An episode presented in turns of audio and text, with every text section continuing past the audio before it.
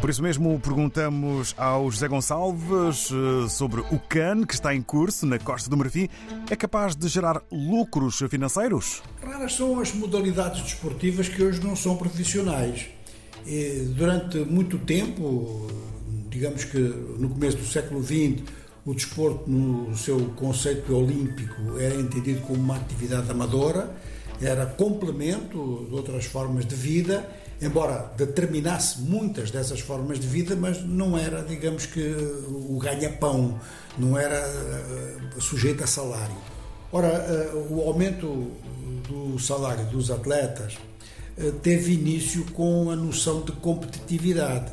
Quer dizer, havia necessidade de muita preparação, de dedicação exclusiva e é isso que, no fundo, também está na base da competitividade de qualquer empresa Ora, os clubes foram gradualmente evoluindo nessa matéria, tiveram que encontrar fontes de financiamento no mercado, em alguns casos com empréstimos, em alguns casos com doações de simpatizantes e de sócios, mas a partir de um certo momento com empréstimos bancários e muito recurso à publicidade.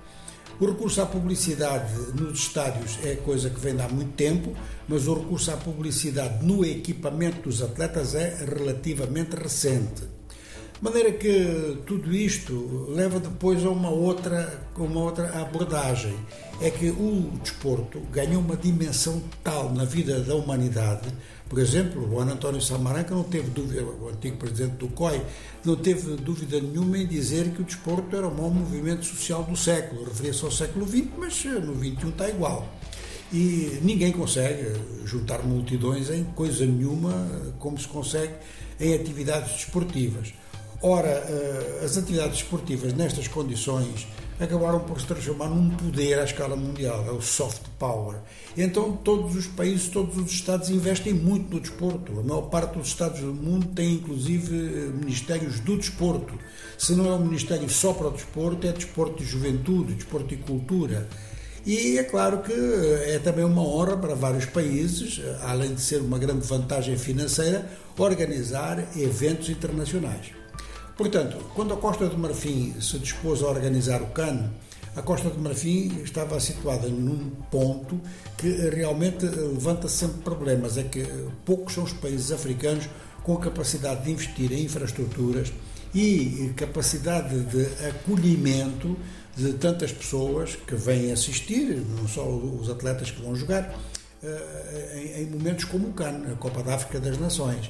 E isto em condições de dignidade, assistir, eh, eh, ser, estar bem alojado, ter comunicações e ter assistência médica no caso de ser necessário. Então, as infraestruturas todas estão muito, muito tocadas. Quem organiza uma Olimpíada, quem organiza um Campeonato do Mundo sabe disso. O CAN é à escala menor, mas ainda assim, só para terem uma ideia, o governo da Costa do Marfim investiu mil milhões de dólares, o equivalente em francos CFA, nas infraestruturas, inclusive melhoria dos estádios, eh, melhoria das condições eh, de locomoção dentro das cidades, melhoria nos aeroportos e depois uma logística que durante a própria competição implica gastos da ordem de pelo menos 30 milhões de dólares norte-americanos. Há ainda despesas que são das próprias federações que participam e é um facto que os retornos esperados, eh, razoavelmente esperados, podem cobrir estas despesas com publicidade, direitos de televisão e bilhetes então de venda ao público.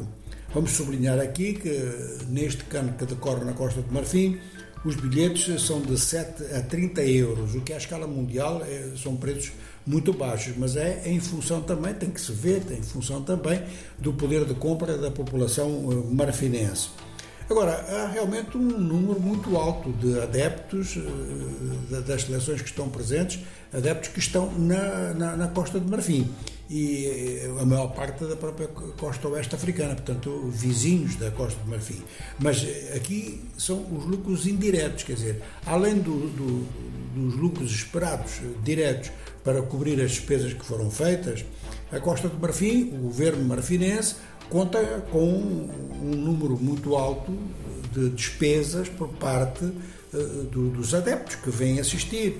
E então aí realmente a hotelaria é em primeiro lugar, está, na, está na, na linha da frente daqueles que investiram em melhorias, daqueles que realmente têm condições de se apresentar como, por exemplo, hotéis, restaurantes e vias de comunicação ou formas de comunicação a, a nível internacional e, simultaneamente, esperam recuperar também o dinheiro que investiram nesta fase. E é provável que isso seja possível no caso desta cana, em outras tem sido possível também. No entanto, há sempre o risco de, por exemplo, derrapagens do tipo a equipa da casa ser eliminada muito cedo, há assim uns fatores imponderáveis que podem diminuir depois o interesse da competição. Mas, de qualquer maneira, e até hoje fomos um pouco mais longos no comentário, o desporto é uma área de investimento muito segura. E fica assim respondida a questão, porque toda a envolvência implica exatamente a isso decorre a Taça das Nações Africanas. Contamos aqui com a análise de José Gonçalves.